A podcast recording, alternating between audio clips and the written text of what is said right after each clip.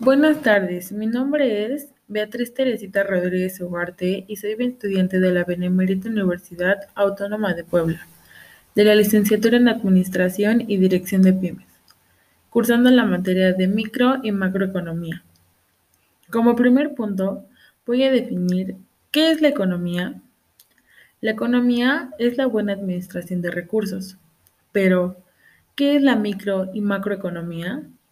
La microeconomía es un estudio de factores económicos en lo individual y la macroeconomía estudia la ley de la oferta y la demanda desde un punto de vista agregado, es decir, la oferta agregada de bienes y servicios de un país. Posteriormente, se hablará un poco sobre el Tratado de Libre Comercio de México, Estados Unidos y Canadá, creado el 1 de enero de 1994, siendo un nuevo acuerdo comercial entre dichos países.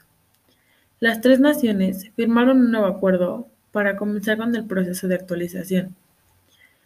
Posteriormente, se analizó algunos puntos relevantes como la moneda, el trabajo, la tecnología, la banca, la justicia, la política, el comercio, el ámbito legislativo y la salud.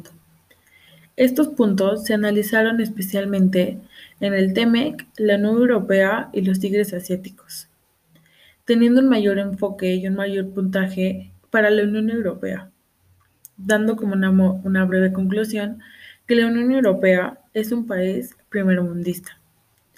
Al igual, la Unión Europea tiene un flujo económico demasiado grande.